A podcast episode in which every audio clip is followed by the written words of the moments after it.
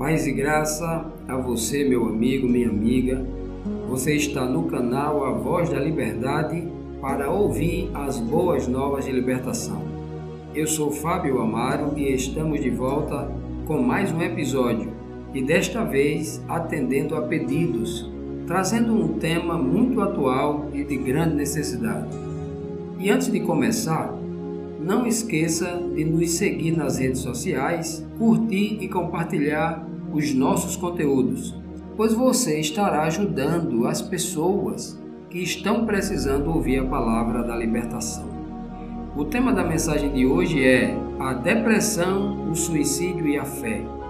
Não falarei desse tema fazendo uma abordagem científica, pois não detenho conhecimento acadêmico sobre psicologia, psiquiatria ou qualquer outra área da medicina que estude essa questão do cérebro humano. Realizaremos uma abordagem sobre a ótica da fé, motivado por dezenas de experiências que temos vivido no atendimento a irmãos e amigos espalhados aí por todo o mundo.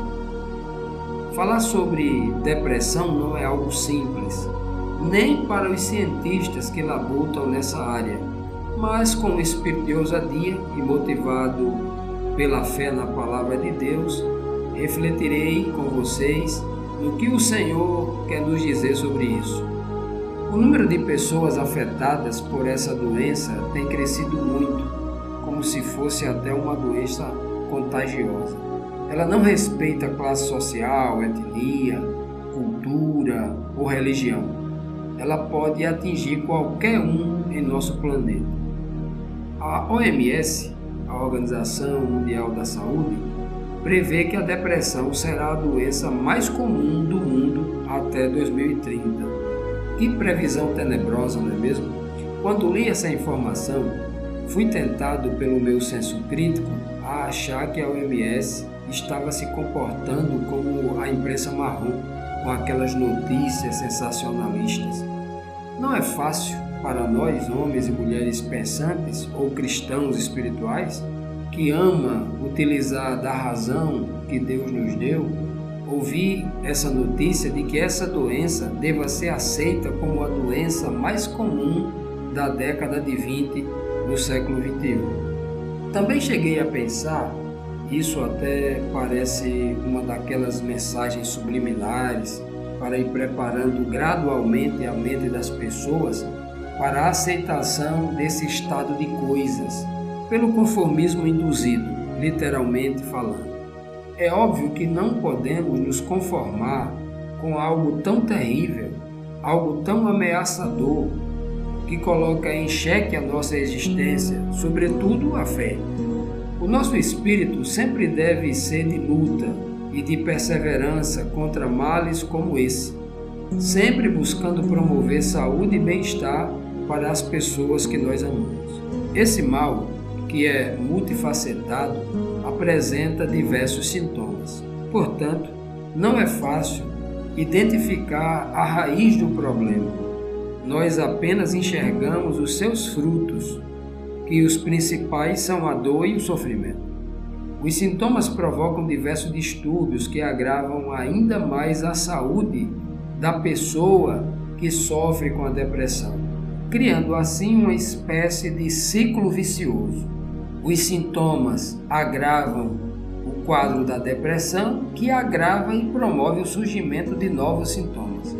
Distúrbio do sono e do apetite, por exemplo, são alguns desses sintomas que influenciam diretamente o humor das pessoas, que não sabe explicar por que está se sentindo triste. Então, a tristeza e o desânimo retiram do indivíduo a motivação e a disposição para realizar aquilo que faz parte do ciclo natural da sua vida saudável. O resultado negativo mais doloroso e impactante dessa doença sobre a sociedade em que nós vivemos é o suicídio. O suicídio é o ponto alto, é o clímax, é o pior dos frutos que essa doença pode trazer. Para o grande escritor e filósofo francês Albert Camus, que se deteve a examinar sobre o suicídio, ele concluiu o seguinte: O único problema filosófico realmente sério é o do suicídio. Se nem a filosofia, que se aventura em todos os campos para trazer explicações sobre todos os temas, não consegue explicar o suicídio, que é o resultado mais trágico dessa doença, imagine encontrar explicações para a raiz do problema.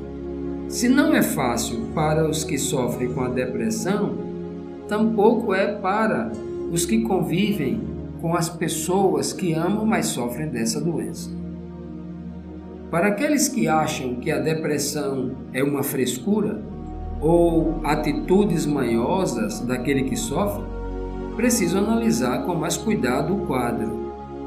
Eu quero propor um desafio aos que pensam que a depressão é uma frescura de gente que não tem o que fazer. Use da empatia e se coloque no lugar de alguém que depois de analisar o mundo em redor, analisar os seus bens, a sua carreira profissional, os amigos, os familiares, pai, mãe, filhos, avós, e depois de avaliar até a si mesmo, concluir que não vale mais a pena viver. Isso não é frescura, isso é muito grave, pois ela tenta atacar o centro da nossa razão, aonde as nossas emoções são produzidas. Nesse contexto específico, até os homens e as mulheres de fé são também ameaçados porque essa doença ataca o centro de comando, o templo aonde é instalada a fé, aonde a fé se desenvolve. Essa doença veio para destruir a razão ou a fé racional, da qual o apóstolo Paulo nos exorta com muita sabedoria, dizendo assim: Rogo-vos, pois, irmãos, pela compaixão de Deus, que apresentei os vossos corpos como um sacrifício vivo, santo e agradável a Deus, que é o vosso culto racional. E não vos conformeis com este mundo, mas transformai-vos pela renovação da vossa mente, para que experimenteis qual seja a boa, agradável e perfeita vontade de Deus. Romanos capítulo 12, versículo 1 e 2. Paulo nos apresenta aqui o culto racional. O culto racional e o nosso senso crítico são verdadeiros remédios para que a nossa mente seja renovada a uma vida saudável, experimentando quão boa, agradável e perfeita é a vontade de Deus para cada um de nós. Todavia, se a mente é afetada por uma doença que age tentando bloquear esses bons sentimentos e impede as pessoas de crescerem na graça e no conhecimento da fé, logo a ameaça ela é muito maior. O que para você representa a maior ameaça ao ser humano? Um câncer muito agressivo que vai matar em poucos dias ou uma doença que tenta anular a ação do Espírito de Deus na mente racional de uma pessoa de fé? Obviamente que é a segunda, pois a primeira, o câncer, só mata para essa vida, na qual todos nós iremos experimentar um dia porque cada um de nós iremos morrer. Mas a segunda é terrível, porque ela tenta destruir o homem eternamente. Todavia, se tivermos a nossa mente bloqueada por consequência dessa doença, impedindo as ações do Espírito de Deus em nós, poderemos não apenas perder a vida que nós vivemos agora, mas a vida eterna. Então a segunda doença é muito mais terrível que a primeira. Você consegue perceber a gravidade dessa ameaça global? Não estamos querendo dizer aqui que as pessoas que sofrem de depressão estão perdidas ou que não conseguem ouvir a voz espiritual de Deus em seus corações, porque não conseguem entender as coisas. Nada disso. Não é isso que nós estamos tentando dizer aqui. Há muitas pessoas que lutam contra a depressão com o poder do Espírito de Deus nelas. São pessoas consagradas, pessoas dedicadas e com muita luz e discernimento discernimento dos altos céus. O que estamos tentando compreender aqui é onde essa doença pode nos levar se vencer a luta contra a razão espiritual nos nossos queridos. Estamos analisando o fim da linha e não o meio, e não durante a batalha. Agora, gostaria de trazer à tona, relembrando alguns cenários que muito contribuíram para o crescimento avassalador da depressão e do suicídio em todo o planeta. Primeiro cenário: o fenômeno globalização contribuiu para o crescimento da depressão? Com o advento da internet, a principal ferramenta da globalização que promove com grande velocidade e grande quantidade de informações de catástrofe, desastres, dificuldades e sofrimentos de pessoas por todo o mundo, como se isso tivesse ocorrendo em nossa cidade aqui e agora, no tempo real. A internet nos trouxe também uma sensação de que isso está ocorrendo em nosso quintal, fazendo com que o indivíduo se sinta dentro do cenário, participando daquele evento, daquela dificuldade, daquele sofrimento. Isso pode, de alguma forma, causar medo e promover o surgimento da depressão? Pensemos nisso. Vamos então agora para o segundo cenário. A crise econômica mundial, que também é globalizada, ajudou nesse quadro de dificuldade, esse quadro de depressão? Hoje, se uma nação testa um míssil balístico na Ásia, o preço do feijão sobe na América do Sul, do outro lado do mundo. Qualquer problema com fornecimento ou com a logística dos principais commodities do mundo, como o petróleo e os derivados de petróleo, minérios como ferro, sementes como o trigo, por exemplo, o bolso da maioria dos habitantes do planeta é afetado, principalmente os mais pobres, que, sendo a maioria, sempre fica com a maior fatia de todas as dívidas adquiridas pelos mais poderosos. Isso poderia de alguma forma afetar a mente das pessoas, com preocupações e com medos, favorecendo o surgimento da depressão? Reflitamos nisso também. Vamos então agora para o terceiro cenário. As questões climáticas que promovem o aquecimento global, tão divulgado pelas mídias como uma ameaça à perpetuidade da vida na Terra, também contribuiu para o crescimento da depressão? A mente humana está preparada para ver, ouvir e processar tantas informações de catástrofes que ameaçam a vida na Terra e ficar ilesa? Será? O aumento das reportagens sobre a degradação da natureza e dos incontáveis documentários que apontam para o fim da vida no planeta também não contribui para o agravamento do sofrimento mental das pessoas, criando nelas um espírito de ansiedade? Vamos agora para o quarto e último cenário. Não que não exista mais, mas vamos aqui examinar apenas esses quatro. A pandemia do coronavírus também foi responsável pelo aumento dos casos de depressão? Todos dizem que sim. A própria OMS afirma isso. Várias universidades de renome em redor do mundo também atestam o mesmo parecer. Mas o que aconteceu durante a pandemia que a mente do homem foi prejudicada com a depressão? Medo de ser entubado ou de morrer, medo de perder um parente que estava no grupo de risco, medo de perder o emprego, medo de sair, medo da clausura dos lockdowns, foram muitos medos que as pessoas não estavam preparadas. O medo é um dos agravantes da depressão? Também é importante refletir sobre isso. Eu tenho certeza que você sabe a resposta. Agora, imaginemos tudo isso junto e misturado. Que tipo de alterações químicas poderiam causar em nossa frágil e desconhecida mente? Já ouvimos aqui muitos questionamentos e uma série de argumentos apresentando uma série de ameaças. Agora chegou o momento de buscarmos respostas e as soluções para isso tudo. A fonte de onde beberemos para matar a nossa sede por respostas verdadeiras é a palavra de Deus, que nunca erra. A primeira constatação, com apoio bíblico inclusive, a ser considerado por nós aqui, é que o mundo tem se afastado de Deus, e isso é indiscutível.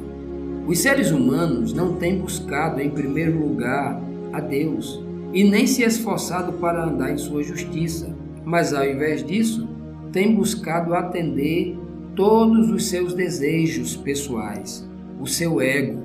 Cada um deve fazer uma autoavaliação e verificar se Deus ocupa o primeiro lugar em sua vida. Quando não buscamos ao Senhor para aprender e praticar Sua palavra, estamos rejeitando a prevenção e a cura contra todos os males da alma.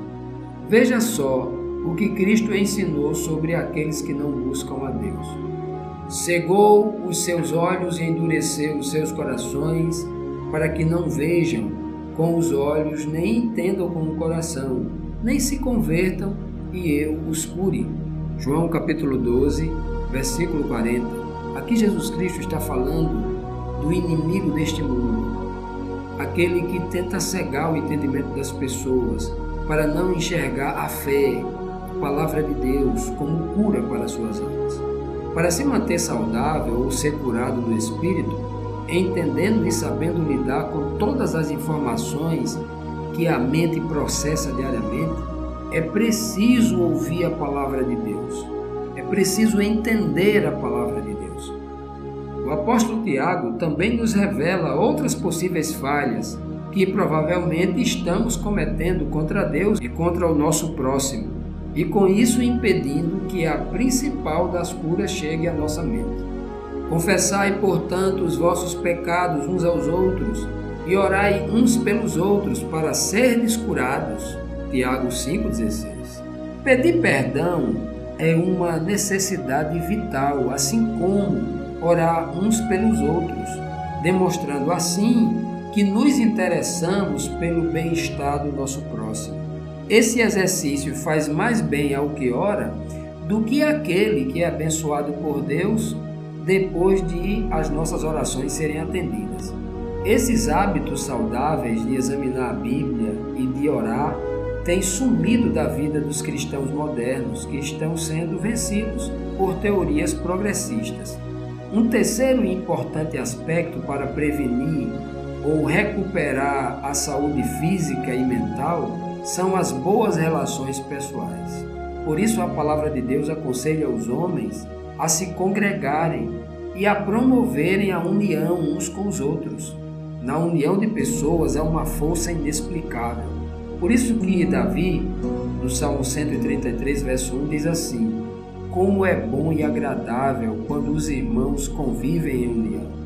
A palavra agradável aqui, nesse contexto específico, não só rima com a palavra saudável, mas promove saúde de fato e de verdade nas pessoas. Examinar a Bíblia, orar e se congregar, relacionando-se com as pessoas, é muito importante. É tão importante que no princípio de tudo, quando o homem ainda era perfeito, o Senhor disse: Não é bom que o homem esteja só. Deus criou o homem para ele se relacionar. Ele foi feito desde o princípio como um ser sociável.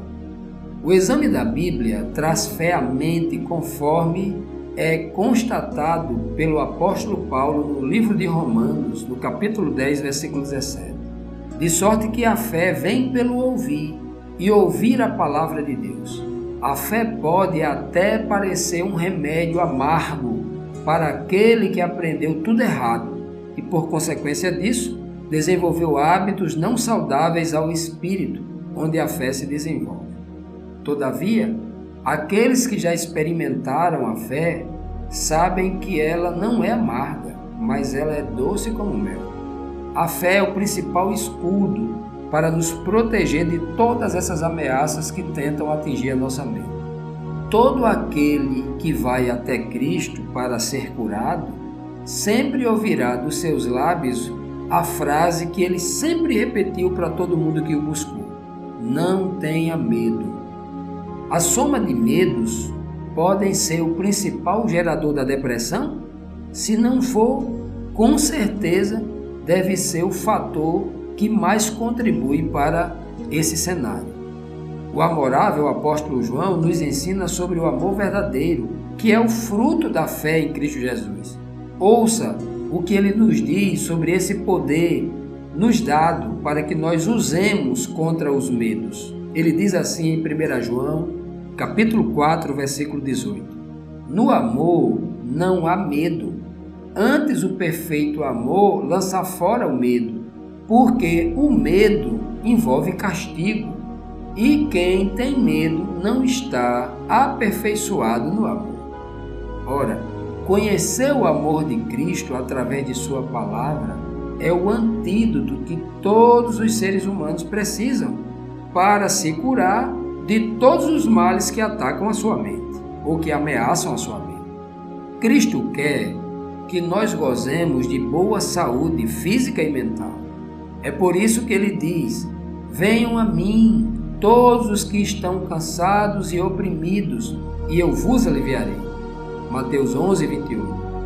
Toda e qualquer forma de opressão retira do homem a sua energia, fazendo com que ele se sinta cansado mentalmente, pois ela não ocorre nos músculos do corpo, mas na mente. A verdadeira opressão ocorre na mente e por isso deveria chamar de apressão. Não é fácil viver com essa pressão toda, impedindo a mente de pensar e de buscar soluções. É por isso que Cristo diz: Vinde a mim, eu tenho a solução. Eu venci todo tipo de pressão e da forma mais agravada possível. Eu sei como vencer, venham a mim. Ele repete isso várias vezes. Cristo não nos deu um amontoado de escritura teórica, mas nos deixou escritos verdadeiros que foram ratificados e confirmados por seu exemplo de vida. Ele não disse como fazer apenas, mas nos mostrou como se deve fazer. No livro de João, capítulo 13, versículo 15, ele diz: Porque eu vos dei o exemplo, para que, como eu vos fiz, façais vós também. O exemplo de Cristo que devemos seguir para termos uma mentalidade forte, mentalidade de vencedor igual a dele, não é como tomar um remédio, uma droga agora e daqui a 20 minutos se sentir bem com seus efeitos analgésicos. Não. O tratamento que nos é recomendado não é para 14 dias, 3 meses ou um ano, como fazem os médicos a receitar uma droga qualquer. Mas o tratamento é por toda a vida. É necessária uma mudança no estilo de vida para que nunca mais essa terrível doença volte a importunar, modificando as nossas emoções e nos fazendo sofrer novamente. Cristo diz: Eu vim para que tenham vida e a tenham em abundância. Está lá em João 10, versículo 10. Vida abundante começa na mente.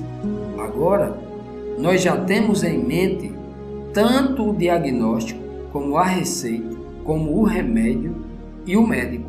O que nos falta ainda? A resposta você também já tem. Busque a Cristo. O meu sincero desejo é que sua mente seja fortalecida pela fé disponibilizada na palavra de Deus a fé que vence todo medo e promove a paz de espírito. Um forte abraço e até a próxima, pela graça de Deus.